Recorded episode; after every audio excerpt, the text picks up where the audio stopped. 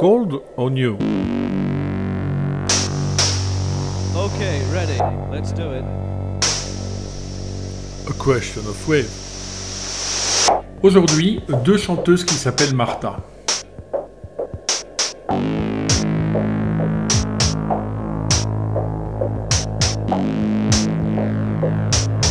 Une capsule musicale proposée par Bernard Winken.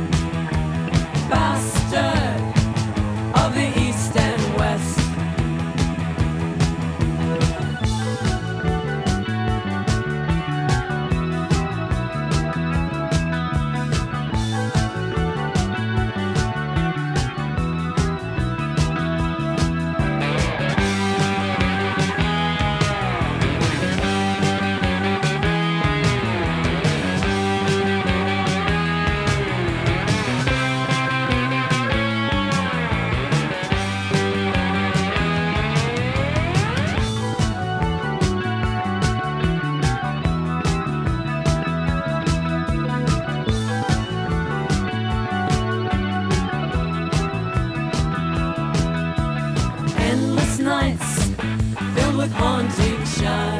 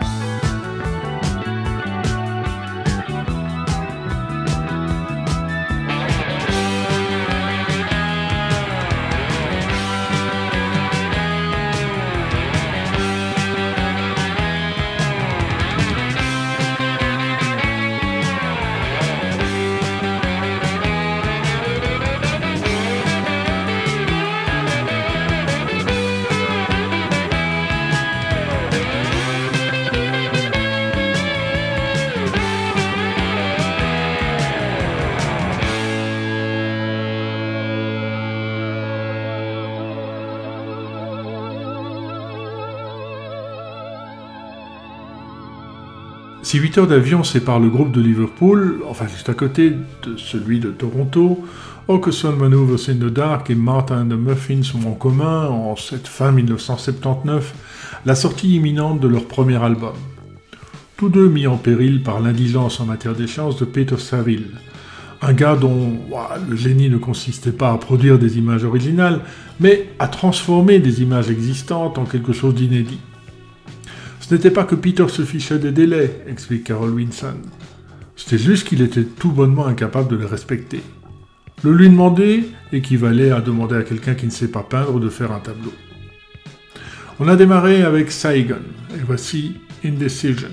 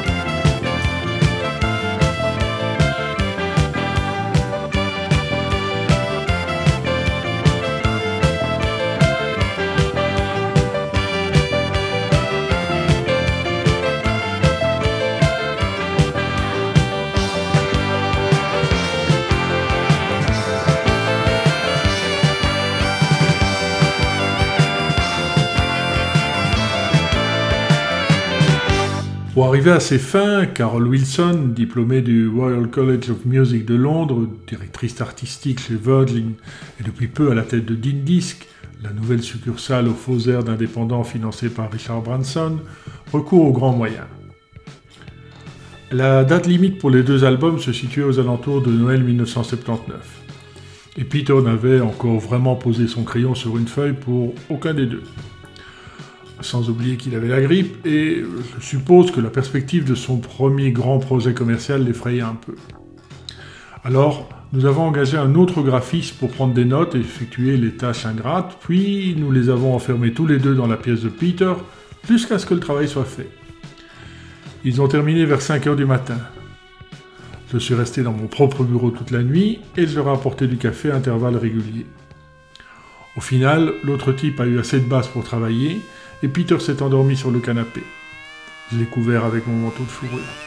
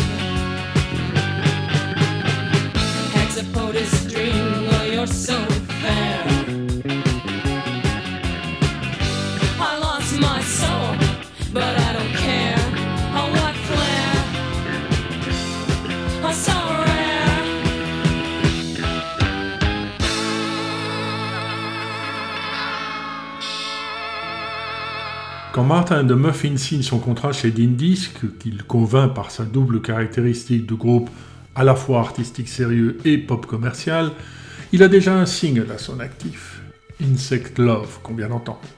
Autoproduit sur Muffin Music en juin 1978, présenté dans une pochette en noir et blanc figurant Martha Johnson et Mark Gain, et republié sous un nouvel enregistrement auprès de son nouveau label avec une autre phase B, Cheese and Gum, qu'on découvre.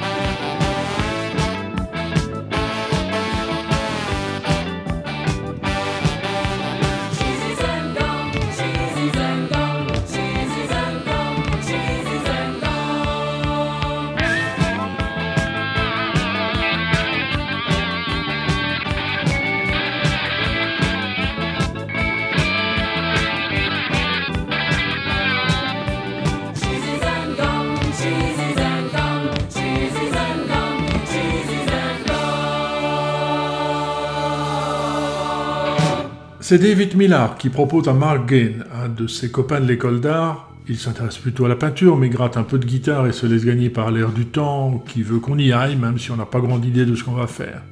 De monter un groupe, pour lequel il persuade Martha Johnson d'y de son nouvel orgue électronique E-Stone, la première incarnation de ce qui deviendra les claviers Roland, qu'elle ne maîtrise pas encore, car son truc à elle, c'est plutôt le théâtre qu'elle étudie. Ce n'est que dans un second temps qu'elle se met au chant alors que Gain propose à son frère Tim de se joindre à eux avec sa batterie et qu'arrive Carl Finkel qui vient d'une business school avec son étui de basse. Le premier concert a lieu quelques mois plus tard, en octobre 1977, à la fête d'Halloween du Ontario College of Art où étudient David et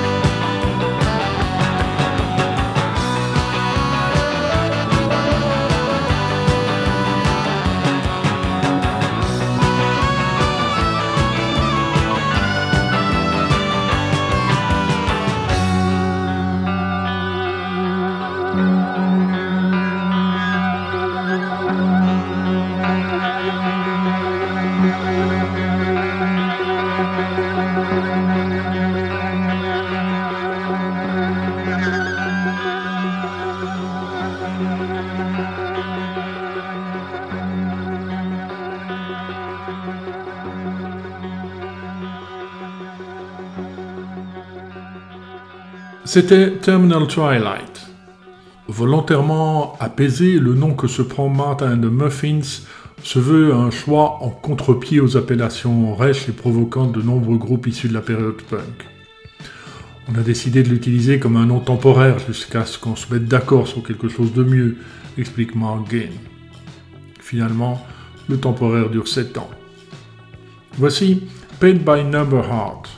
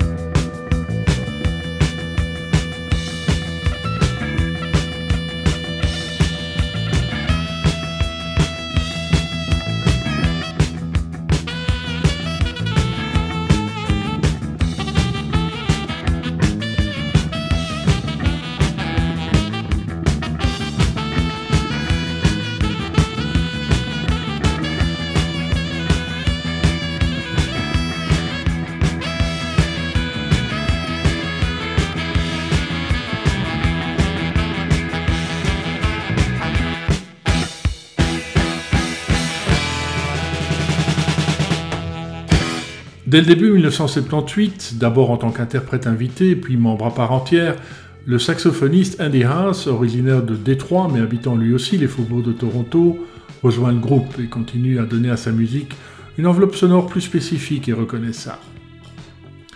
Peu après, David Millar, pourtant à l'initiative du projet, annonce préférer se consacrer en tant qu'ingénieur au son de Martin and the Muffins sur scène. Entre alors une deuxième Martin, Ladley, ex-condisciple des frères Gain au Ontario College of Art, elle aussi chanteuse et claviériste. Sur le premier album, elle joue aussi du trombone. Martha Johnson reste toutefois la voix principale, comme sur Hide and Seek.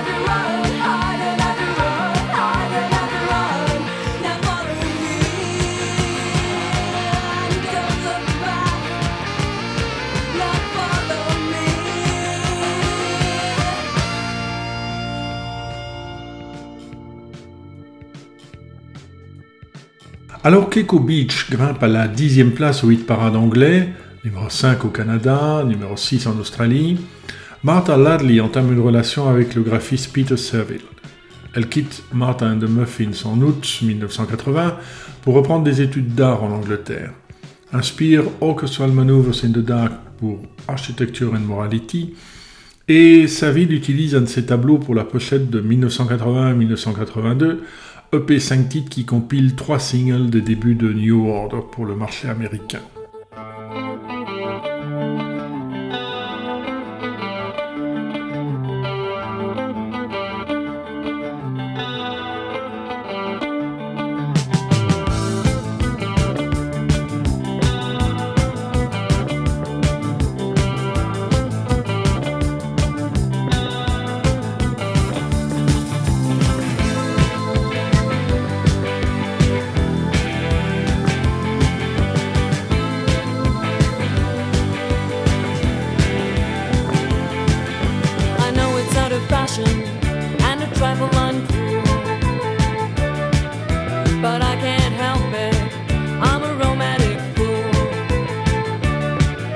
It's a habit of mine to watch the sun go down. On Echo Beach, I watch the sun go down. From nine to five, I have to spend my time at work. My job is very boring, I'm an office clerk. The only thing that helps me pass the time away is knowing I'll be back at Echo Beach someday.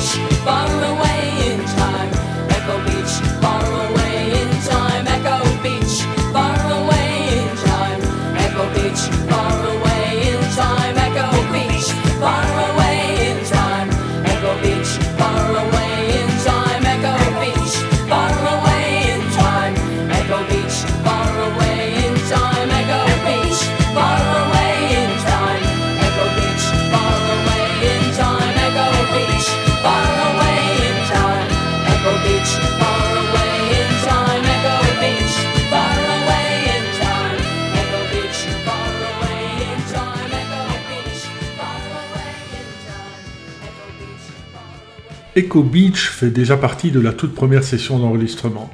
Quatre titres sont mis en boîte, dont n'émergent que Insect Love et Suburban Dream, qui figurent sur la première version du premier single. La chanson ne sonne pas comme espéré, et dans une intuition un peu confuse, Martha et Mark sentent qu'il ne faut pas la livrer trop tôt. Un avis que partage Dean qui préfère sortir l'album pour présenter le groupe avant de lancer le morceau en 45 tours. Echo Beach, c'est une référence aux paroles d'Hiroshima Mon Amour, chanson qui clôt Ah Ah Ah, le deuxième album d'Ultravox sorti en 1977. Ce n'est pas une plage réelle, mais un lieu symbole, comme peut-être la Sunnyside Beach sur la rive du lac Ontario à Toronto en été, où Mark Gain, qui compose le morceau, se projette. Loin dans le temps, pour se divertir, l'esprit alors occupé à repérer dans l'usine où il travaille comme étudiant, les défauts d'impression dans les interminables rouleaux de papier peint. Voilà comment il en explique la réussite. Mon père a toujours dit que l'une des raisons pour lesquelles il pensait que c'était un succès, c'est parce que c'est nostalgique. Et toute chanson qui contient de la nostalgie touche une corde sensible chez les gens. Et je pense que dans une certaine mesure, il a raison. En 2010, Martin de Muffin sort une version adoucie, aérienne, certes moins entraînante, mais pas mièvre, de sa chanson la plus connue. On l'écoute. Loin dans le temps, pour se divertir, l'esprit alors occupé à repérer dans l'usine où il travaille comme étudiant, les défauts d'impression dans les interminables rouleaux de papier peint. Voilà comment il en explique la réussite. Mon père a toujours dit que l'une des raisons pour lesquelles il pensait que c'était un succès, c'est parce que c'est nostalgique. Et toute chanson qui contient de la nostalgie touche une corde sensible chez les gens. Et je pense que dans une certaine mesure, il a raison. En 2010, Martin de Muffin sort une version adoucie, aérienne, certes moins entraînante, mais pas mièvre, de sa chanson la plus connue. On l'écoute.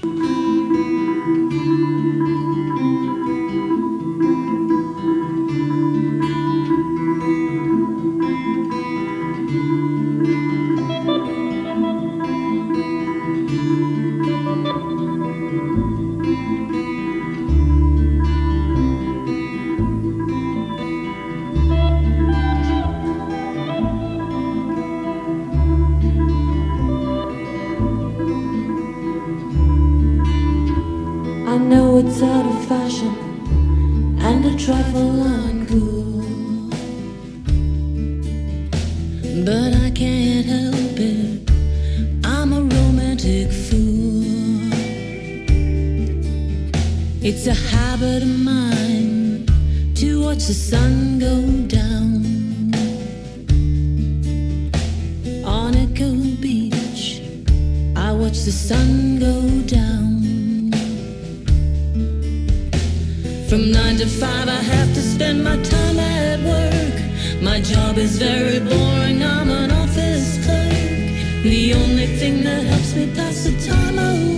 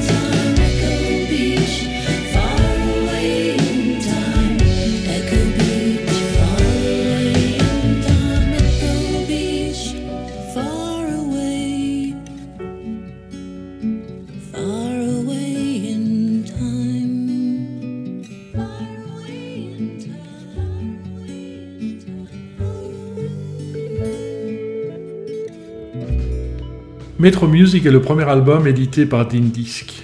Produit par Mike Howlett, ex-bassiste entre autres de Gunk ou de Strontium 90 qui devient ensuite Police. Au studio de Manor, dans un manoir de Clipton-on-Shaw au nord d'Oxford. Le premier studio d'enregistrement résidentiel au Royaume-Uni, ouvert en 1971 alors propriété de Richard Branson et occupé quasi exclusivement par Virgin Records et ses labels associés. Ce premier LP de Martin de Muffins paraît en 1980, en février, emballé dans la pochette réalisée au forceps par Peter Saville, qui figure un plan de Toronto, la ville natale du groupe, basé sur une carte du National Topographic System of Canada.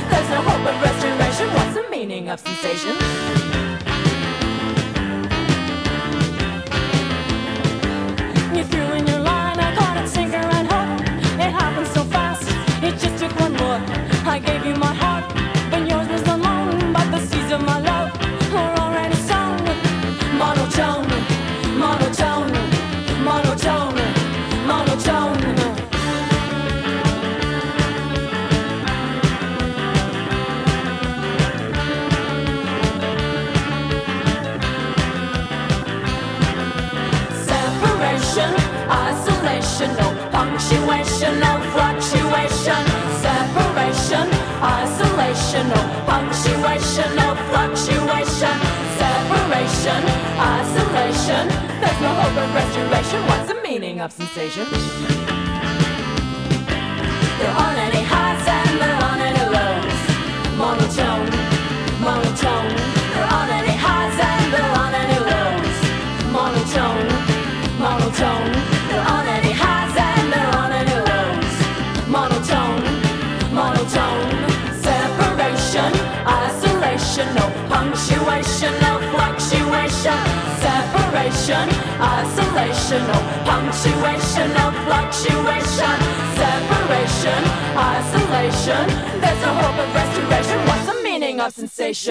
C'était monotone. L'absence de formation musicale des membres du groupe les dégage des règles académiques et favorise un son qui devient la marque de fabrique de Martin and the Muffins. Si sa chanteuse reconnaît l'influence de Roxy Music et de Brian d'autres écoutent plutôt le free jazz de Cecil Taylor ou certains artistes signés chez Tamla Motown. Et c'est la diversité des centres d'intérêt, couplée à l'énergie brute qui met chacun, qui prévaut sur les habiletés ou l'expertise musicale. Ce qui illustre bien Revenge Against the World.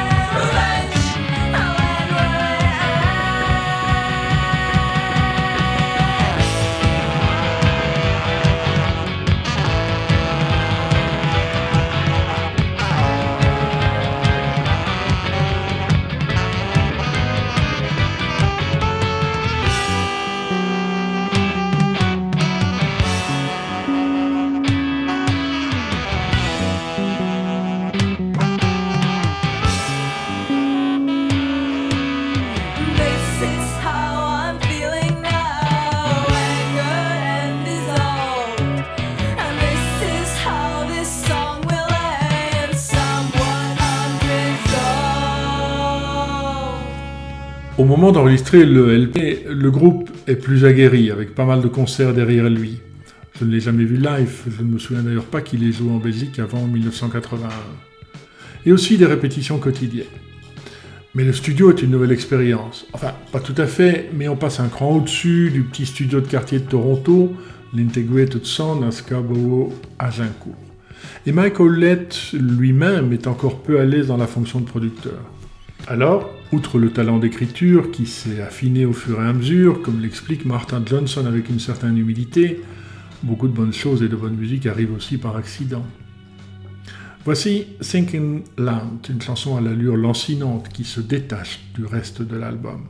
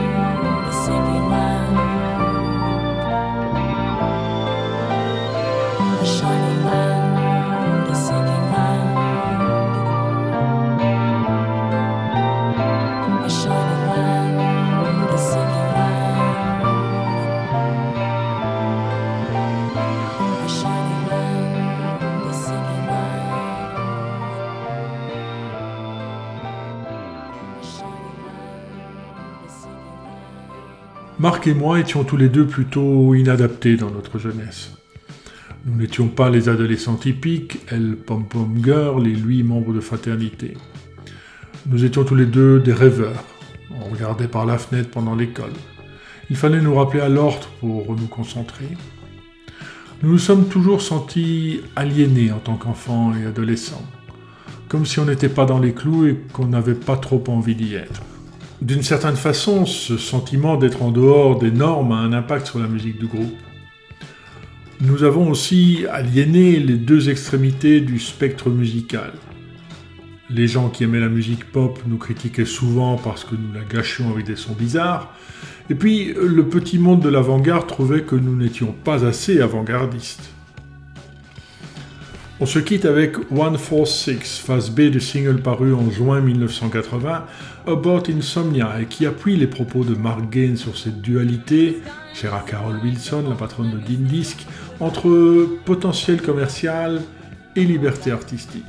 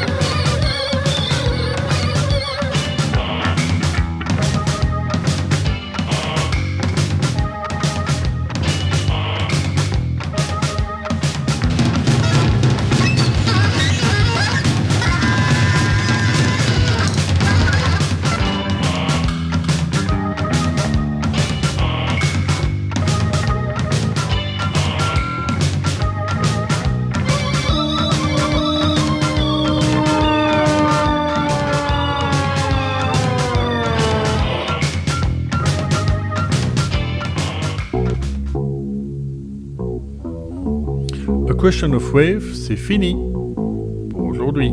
Dans un mois, Strange Boutique de, de Monochrome 7.